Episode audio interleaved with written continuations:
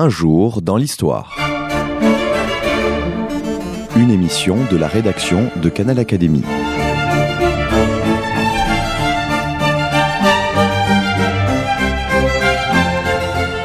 On retrouve Laetitia De Witt.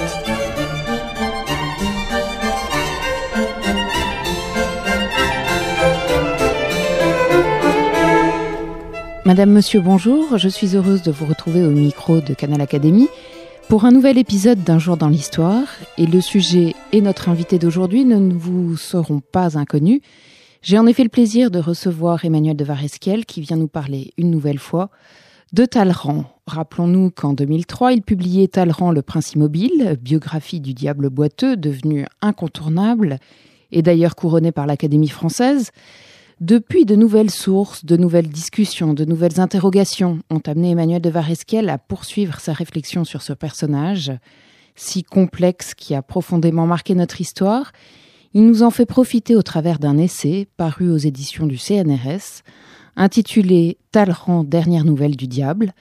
Il se concentre sur quelques aspects du personnage et de sa longue carrière diplomatique, pour mieux faire apparaître un caractère exceptionnel par sa pugnacité et il nous engage surtout à ne pas s'arrêter aux innombrables caricatures à coller à cette figure fascinante qu'est toujours Talleyrand. Emmanuel de Varesquiel, bonjour. Bonjour. Bienvenue au micro de Canal Académie. Est-ce vraiment nécessaire de rappeler à nos éditeurs que vous êtes historien, chercheur à l'école pratique des hautes études et l'auteur de nombreux ouvrages, dont Talleyrand et les 100 jours Tentation de l'impossible, que vous étiez d'ailleurs venu présenter au micro de Canal Académie. Les deux émissions s'y rapportant sont toujours disponibles à l'écoute dans la médiathèque de Canal Académie. Mais parlons donc de votre dernier ouvrage, Dernière nouvelle du diable. Il s'agit d'un exercice inhabituel pour un historien. Pourquoi n'avez-vous pas opté tout simplement pour une réédition augmentée de votre biographie? C'est déjà fait. Elle a eu lieu en 2006 et j'avais eu la chance euh, d'avoir un éditeur compatissant et bienveillant qui était Denis Maraval chez Fayard et qui en effet en 2006 m'a proposé ou a accepté le principe d'une nouvelle édition, c'était la huitième ou la neuvième je crois, augmentée d'une centaine de pages, que j'avais présenté sous la forme de micro-chapitres qui chacun tournait autour d'une source euh, qui avait surgi depuis euh, l'apparition de la biographie Princeps. Et ces sources ne se sont pas arrêtées de surgir.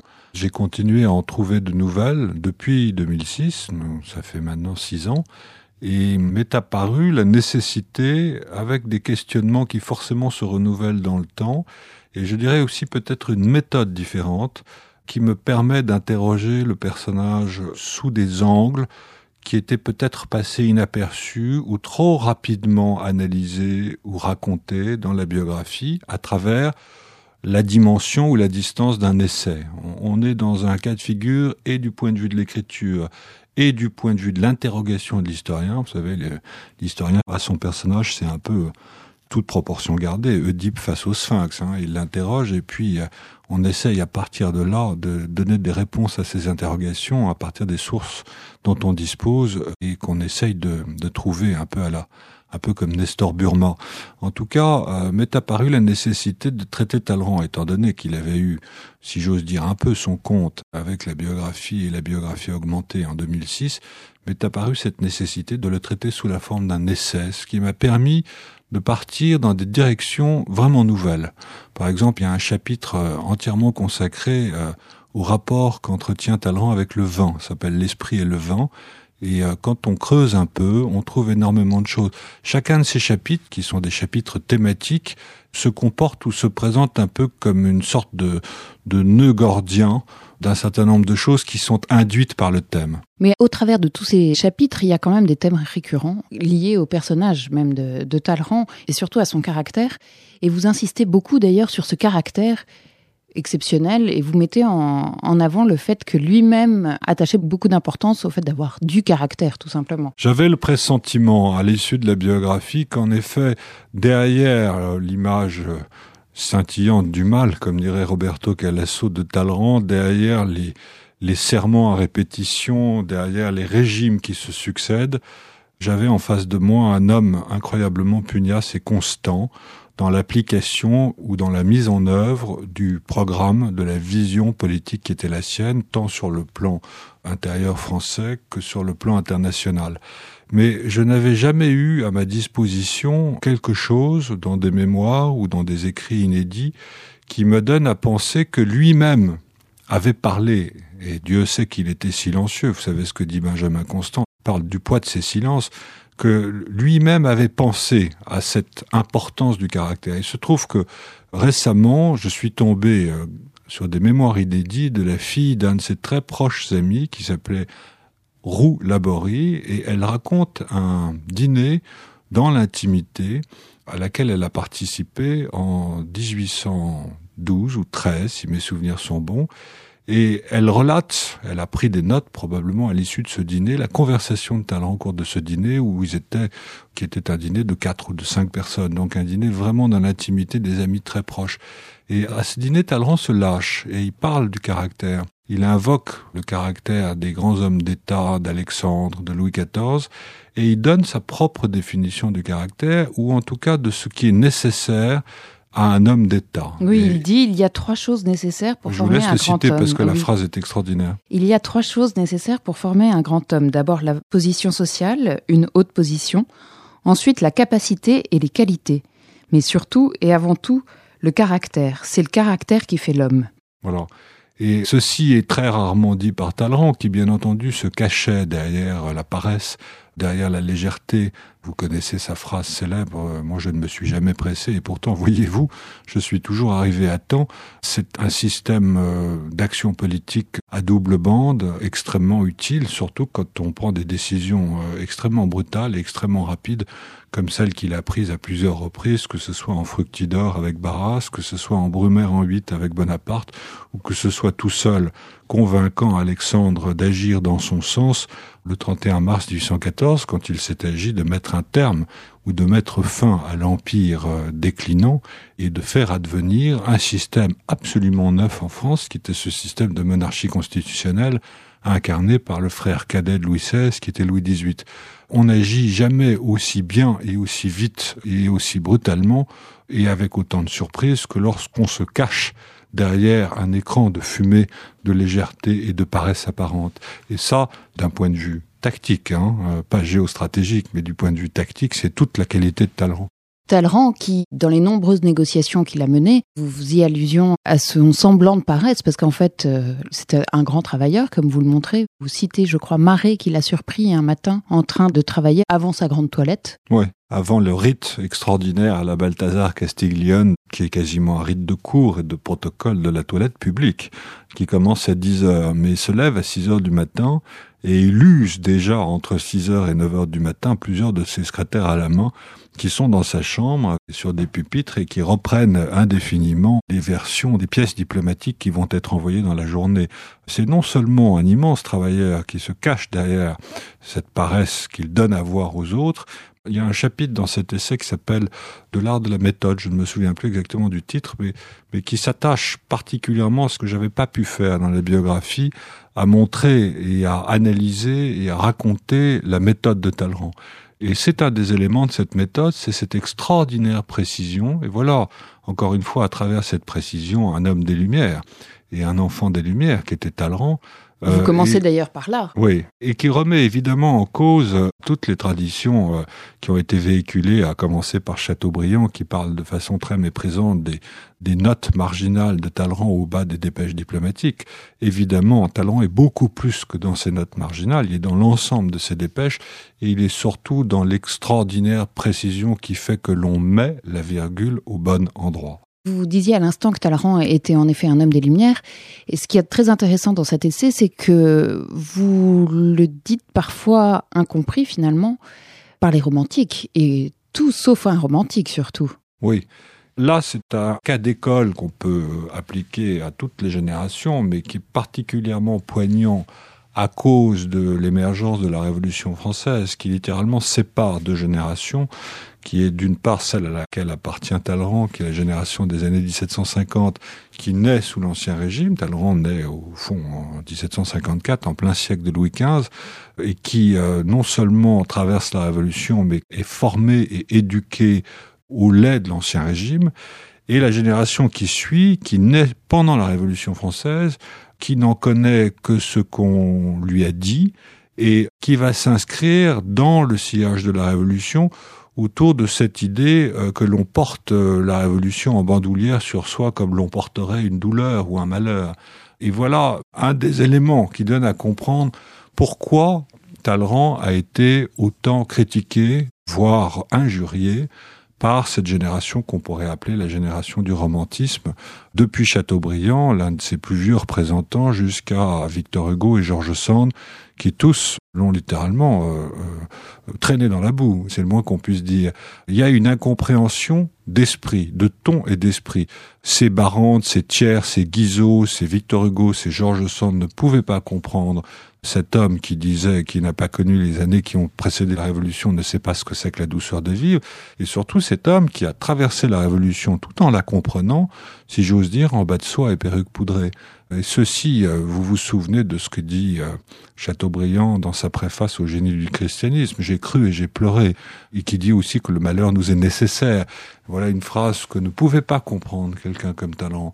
Et de cette incompréhension générationnelle est née, dans un certain sens, et s'est cristallisée la légende noire de Talleyrand, qui naît de son vivant à travers euh, des écrivains comme Sand qui traite Talleyrand de vieux renard octogénaire ou comme Victor Hugo qui invente cette extraordinaire histoire dans Chose vue de la cervelle de Talleyrand contenant tant d'intrigues qui auraient été euh, jetées au caniveau de la rue Saint-Florentin. Et vous imaginez les considérations euh, incroyables qu'a pu en tirer Victor Hugo à partir de cette espèce de rapprochement entre euh, la cervelle du diable et la fin des égouts. Mais les nombreuses critiques apportées entre autres par les romantiques à Talleyrand sont aussi, on lui a beaucoup reproché ces nombreuses trahisons. Et vous dites dans votre essai que la notion même de trahison d'ailleurs est finalement pas la même selon Talleyrand ou ses romantiques ou plutôt les contemporains même. On est toujours le traître de quelqu'un. Je ne veux pas relativiser à l'extrême. Talleyrand avait une réponse euh, auprès d'Alexandre qui coupait court à toute interrogation lorsqu'il disait la trahison est une question de date. Comme toujours avec les mots de Talleyrand, il y a de l'écran de fumée, mais il y a aussi un fond de vérité. Je vous prends un autre exemple que celui de Talleyrand. Ney, qui est euh, condamné à mort par la Chambre des Pairs et fusillé en décembre 1815, est le traître absolu au début de la Restauration et pendant toute la Restauration, et il va devenir le génie malheureux, euh, victime des circonstances et de l'emportement du vent napoléonien, si j'ose dire, très rapidement à partir de la monarchie de juillet. Ce traître absolu qu'il a été au début du XIXe siècle devient la victime absolue des circonstances à la fin du XIXe siècle. La trahison est en effet, dans un certain sens, une question de date. Et s'agissant de Talleyrand, je préfère me poser la question différemment que du point de vue de la trahison, qui est encore une fois éminemment relative, et me la poser en termes de qu'est-ce qui a fait les rapports de Talleyrand et de Napoléon, par exemple, et comment et pourquoi se sont-ils dégradés La trahison suppose aussi, dans un certain sens, une action immédiate, une rupture absolue et instantanée. Il est bien entendu, et Talleyrand est le premier à le dire s'agissant de Napoléon, on ne se sépare pas comme ça d'un homme tel que Napoléon. Et il est bien entendu que l'éloignement qui a été celui de Talleyrand et de Napoléon l'un vis-à-vis de l'autre, a mis plusieurs années à se construire et que les choses ne se sont pas faites le temps d'un congrès comme le congrès d'Erfurt en 1808. Nous allons évoquer tout ceci dans une seconde partie après une courte pause. Merci.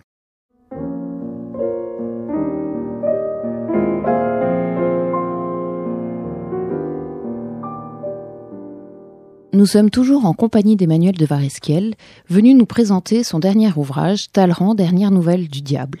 Penchons-nous sur la longue carrière diplomatique de Talleyrand, puisque c'est quand même cela qui l'occupa, je dirais, de nombreuses années. Alors, sa vision diplomatique, et vous insistez beaucoup dessus, fut finalement très constante.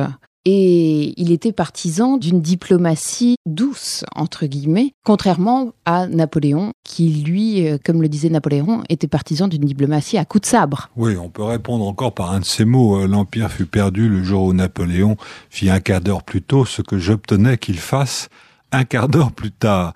Mais au-delà des mots, celui-là est probablement de lui. Il y a certainement une différence de vision. Euh, entre les deux hommes qui se sont entendus dans les premières années qui sont surtout celles du consulat, en tout cas jusqu'en 1804, tout de même autour d'un principe qui était celui de la remise en ordre de la Maison France et de la pacification générale de l'Europe, parce que Talleyrand est quand même l'homme qui, avec Bonaparte, signe plus de 20 traités de paix entre 1800 et 1803, jusqu'à la paix d'Amiens avec l'Angleterre, dont on sait qu'elle durera peu, qu'elle durera un peu plus d'un an. Mais au-delà de ça, très rapidement, les visions euh, européennes des deux hommes divergent. Napoléon s'enfonce dans ce qu'il appelle lui-même euh, un système, c'est-à-dire dans une organisation méthodique et systématique de l'Europe au profit de lui-même et de ses proches, c'est-à-dire de sa famille alors que Talleyrand reste fidèle à un principe qui naît dans son esprit dès 1789 et qu'il invoque d'ailleurs dès 1792 alors qu'il est en Angleterre dans un grand rapport qu'il adresse à Danton, qui était euh, avant septembre 92, qui est celui de, des équilibres européens, à la fois des équilibres continentaux et des équilibres maritimes. Et derrière ce principe d'équilibre, il ne faut pas croire qu'il n'y ait que de la douceur et de la modération. Il y a aussi, là encore, beaucoup de pugnacité. L'une des grandes constantes diplomatiques de Talleyrand, c'est la remise à l'équilibre des puissances maritimes de l'Angleterre et de la France. Et toute la, je dirais, toute la carrière diplomatique et d'État de talent depuis euh, les années qui précèdent la Révolution française jusqu'à la prise d'Alger en 1830 tourne autour de cette reconquête maritime de la France, de cette reconquête d'une puissance commerciale évanouie et perdue par les guerres révolutionnaires et par une politique qu'il considérait d'ailleurs comme absurde, qui a été celle de Napoléon, dite du blocus continental et de fermeture des littoraux européens au commerce anglais, cela va et cela le conduit à avoir des visions qui sont assez neuves et qui étaient assez neuves à son époque. Il est l'un des premiers, par exemple, à poser le principe d'un recentrage des perspectives coloniales de la France depuis les Antilles et depuis euh, l'ouest vers la Méditerranée et vers le sud. Pourquoi? Parce qu'il considère que l'abolition de l'esclavage et bientôt de la traite des Noirs rend caduque définitivement la prospérité des Antilles, de ce qu'on appelait le commerce des îles, et en particulier de Saint-Domingue, et que la France doit chercher les voies d'une puissance euh, commerciale, d'une puissance maritime différente de celle qui existait avant la Révolution du côté de la Méditerranée.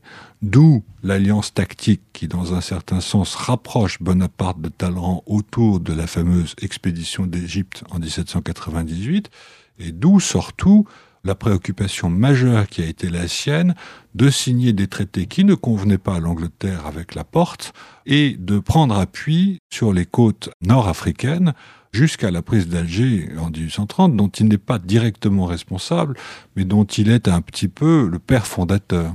Des idées neuves pour son époque, mais finalement encore d'actualité pour certaines. En ce qui concerne la vocation méditerranéenne et maritime, et je dirais euh, la vocation de la France vers le sud de l'Europe, en effet, certains hommes politiques actuels, et je ne les citerai pas, ont repris cette idée. Donc Talleyrand va se séparer de Napoléon à l'issue d'Erfurt et va surtout jouer un double jeu que tout le monde connaît, qui lui sera beaucoup reproché. Oui. Il ne s'agit pas de l'amender. Hein. J'aime beaucoup cette phrase de François Furet, qui est un de mes l'un de mes maîtres en histoire qui dit après tout l'historien n'est pas là pour faire de la morale. Donc je ne dis pas que ceci est bien ou pas bien, mais il faut voir quelle était la situation de Talleyrand en plein milieu de l'empire qui n'était pas, on n'est pas sous la cinquième république, c'est un empire autoritaire voire autocratique au sein duquel l'opposition légale euh, est inenvisageable. Si Talleyrand veut garder un minimum de crédit à l'égard des, des autres cours souveraines, notamment celles des grands empires centraux, Autriche d'un côté et Prusse de l'autre, sans parler de la Russie bien entendu et sans parler de l'Angleterre. À partir du moment où il se met en réserve, il démissionne et on le démissionne en 1807 à la suite du traité de Tilsit qu'il désapprouve et auquel il ne participe pas, s'il veut garder ce crédit aux yeux du concert des nations, il doit rester en contact. Et c'est là qu'est le double jeu.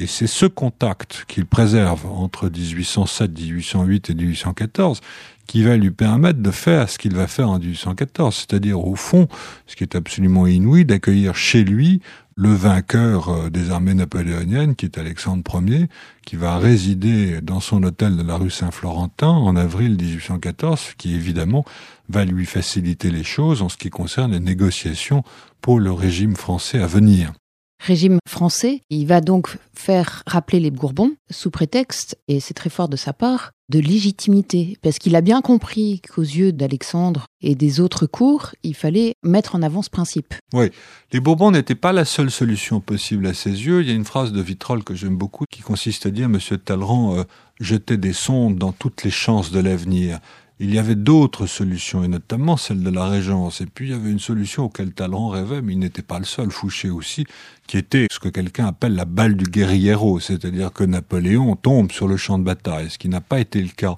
Et parmi les solutions, la solution des Bourbons était probablement celle qui lui convenait le moins, étant donné le contentieux qui pouvait exister entre Talleyrand, ministre des Relations extérieures de Bonaparte, et les Bourbons en exil contentieux qui a été tout de même jusqu'à non seulement un reniement des Bourbons de la part de Talleyrand, mais à des manœuvres peu recommandables et peu louables de rachat par Bonaparte de la légitimité et des droits héréditaires des Bourbons. Les négociations ont été jusque-là, sans parler peut-être probablement des tentatives d'assassinat sur la personne de Louis XVIII.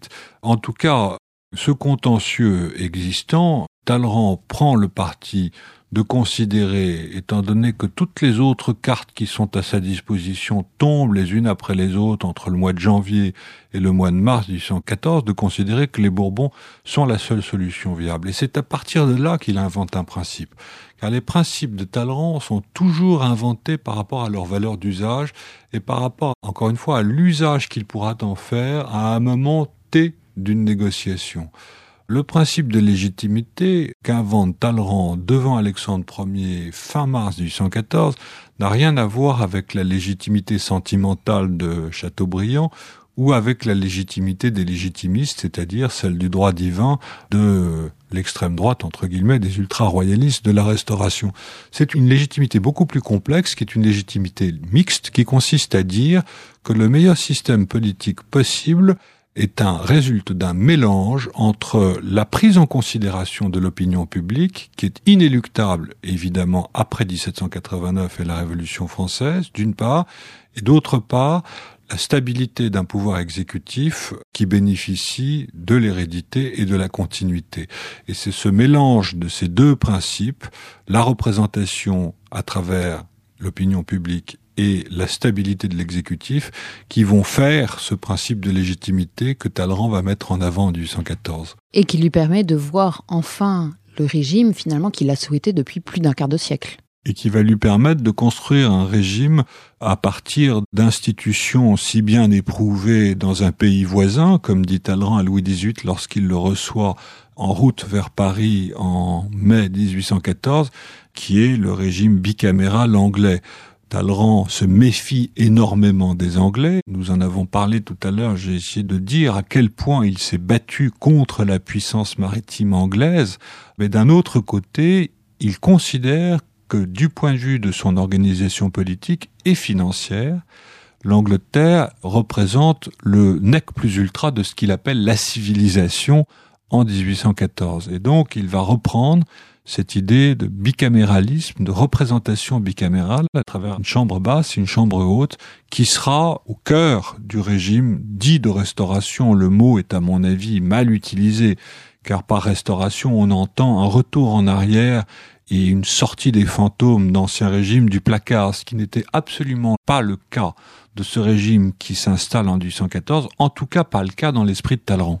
Alors Talleyrand va donc euh, être au pouvoir, il le sera encore pendant de nombreuses années. Le temps passe relativement vite, on s'est beaucoup concentré sur sa carrière politique. Vous parlez dans votre essai de ses négociations personnelles et elles sont très intéressantes. La première, c'est son mariage avec Catherine Grand. Oui, évidemment, ce qui court à travers cet essai, c'est essentiellement le billard à deux bandes qui a été le jeu de Talleyrand entre les négociations d'État et les négociations personnelles qu'elle tienne à sa vie privée ou qu'elle tienne à sa fortune.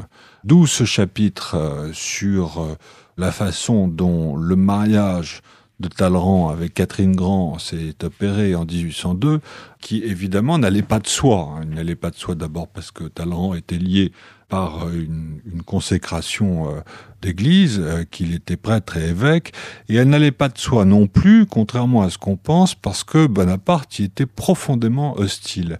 Et ce qui est intéressant dans l'examen de cette négociation incroyable qui est parallèle à celle du Concordat, qui va avoir lieu avec Bonaparte en 1801 et 1802, c'est que la négociatrice ou le négociateur principal est une négociatrice, ce n'est pas Talleyrand, mais c'est sa future femme.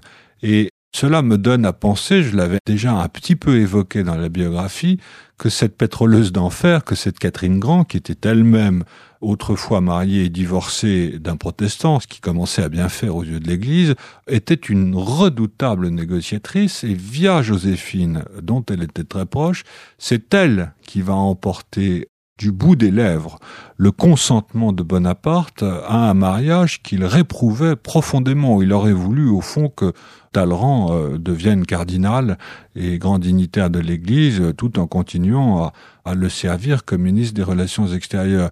La conception de bienséance et de morale de Bonaparte allait tout à fait à l'encontre de cette idée d'un mariage entre un ancien évêque d'un côté et une divorcée qui était tout de même une demi-mondaine de l'autre. Donc euh, montrer cela, c'est aussi montrer quelles ont pu être les relations de sentiments, mais aussi d'affaires évidemment, entre cet homme, Talleyrand, et cette femme, Catherine Grand, qui devient princesse de Bénévent en 1806. Autre euh, aspect de la vie personnelle de Talleyrand et dernière négociation euh, qui s'avère très très délicate, liée indirectement à son mariage, c'est au moment de sa mort, en 1838. Oui, je commence par ça, bien entendu, mais ça, il a des comptes à rendre avec l'Église. On lui impose une rétractation. Il meurt en 1838. On ne plaisante pas avec ces choses-là à cette époque-là. Et donc, il a des comptes à rendre et une rétractation à signer. Il va négocier les termes de cette rétractation jusqu'aux dernières minutes de sa vie. Sa mort est une négociation. Non pas tant, je pense, avec Dieu lui-même et avec le ciel, même si je pense que sa mort n'est pas une mort chrétienne, mais c'est une mort de bienséance et une mort dans un certain sens stoïque. Hein. L'idée de Talleyrand, c'est ne jamais perdre la face et ne pas perdre pied face à l'opinion. Et c'est exactement le cas de sa mort, dans des souffrances abominables et avec une espèce de dignité vis-à-vis de sa maison, avec un grand thème, mais aussi vis-à-vis du roi régnant de l'époque qui était Louis-Philippe, qu'il reçoit tout de même la veille de sa mort, en arrivant à se lever. Et il y a cette phrase merveilleuse de Talleyrand qui dit « Sire, c'est un grand honneur que votre majesté fait à notre maison. Il va mourir dans quelques heures il parvient à se lever et à dire cela à Louis-Philippe. Par maison, Talleyrand entend maison avec un grand thème, c'est-à-dire la maison de Talleyrand, pas la Domus, pas l'hôtel de la rue Saint-Florentin. Il y a cette idée que le nom de Talleyrand, au fond, compte beaucoup plus que tout le reste, et que cette dignité du nom, qui est une idée très d'ancien régime, dans un certain sens, compte jusqu'au dernier moment. Alors, derrière cela, il y a cette extraordinaire pugnacité de talent qui parvient à faire d'une rétractation, c'est-à-dire une demande de pardon vis-à-vis de ce qui a été sa politique à l'égard de l'Église, depuis la vente des biens nationaux en 1790 jusqu'à son mariage de 1802, qui parvient à faire de cette rétractation une sorte de justification. Et on sait sur quoi repose cette justification, elle repose sur cette légende extraordinaire qu'il donne à croire aux autres d'un accident, d'une blessure accidentelle qui est celle de son pied beau, alors même que tout donne à penser que ce pied beau est héréditaire. Et ce pied beau accidentel lui permet de donner à croire que cette carrière ecclésiastique qu'il a embrassée avant la Révolution était une obligation. C'est-à-dire que ne pouvant plus monter à cheval, ne pouvant plus, comme aîné de la famille, servir au sein euh, des armées du roi, il va euh, être condamné à embrasser une carrière ecclésiastique. Et donc, cette légende de l'accident d'enfant lui permet de construire cette justification d'une carrière contre son gré. Composition de soi qui fut assez constante tout au long de sa vie. Toute la vie de Talleyrand est une composition de lui-même ou une recomposition de lui-même par rapport à lui-même et aussi par rapport aux autres, en effet. Mais derrière ces négociations personnelles, je voudrais insister sur le fait qu'il y a eu aussi des négociations d'affaires. Chateaubriand disait cet homme qui a fait plusieurs fois fortune. Et l'une d'entre elles que je mets un peu en exergue dans cet essai concerne euh, une affaire absolument ébouriffante qui n'était absolument pas connue, qui est la vente opérée par Talleyrand de son duché de Bénévent qui lui avait été accordé par Napoléon en 1806 à la faveur du congrès de Gênes en 1815. Cette vente est absolument incroyable. Ce qu'il faut savoir, c'est qu'en 1814 et 1815, au moment du congrès de Vienne, Napoléon a abdiqué. Pour la première fois, il abdiquera une seconde fois à l'issue de la bataille de Waterloo euh, en juin 1815, mais en tout cas, les possessions d'empire, les donations sous forme de principautés et de duchés dont ont bénéficié qui Bernadotte, qui Talleyrand, n'existent plus, l'empire n'existant plus. Or, Talleyrand, qui est le propriétaire héréditaire de cette petite ville de Bénévent qui se trouve à l'intersection de l'ancien royaume de Naples et des possessions de l'Église, va faire à Vienne comme s'il en était encore le propriétaire. Et le titre du chapitre qui s'appelle Comment vendre très cher quelque chose qui ne vous appartient pas correspond parfaitement à cette situation. Talleyrand non seulement va faire comme si ce duché de Bénévent lui appartenait encore, mais il va jouer sur les rivalités politiques qui vont faire s'affronter différents prétendants au royaume de Naples, c'est-à-dire Murat d'un côté, qui est encore le roi de Naples en 1814, et les Bourbons de Naples qui veulent récupérer la terre ferme, c'est-à-dire la ville de Naples à proprement parler, plus le pape, il va jouer sur ces rivalités pour obtenir non seulement le remboursement intégral du duché de Bénévent, mais en même temps le paiement à vie ou sa vie durant jusqu'à sa mort en 1838 des revenus d'un duché pour lequel il a déjà été payé et qui en plus, encore une fois, ne lui appartient pas.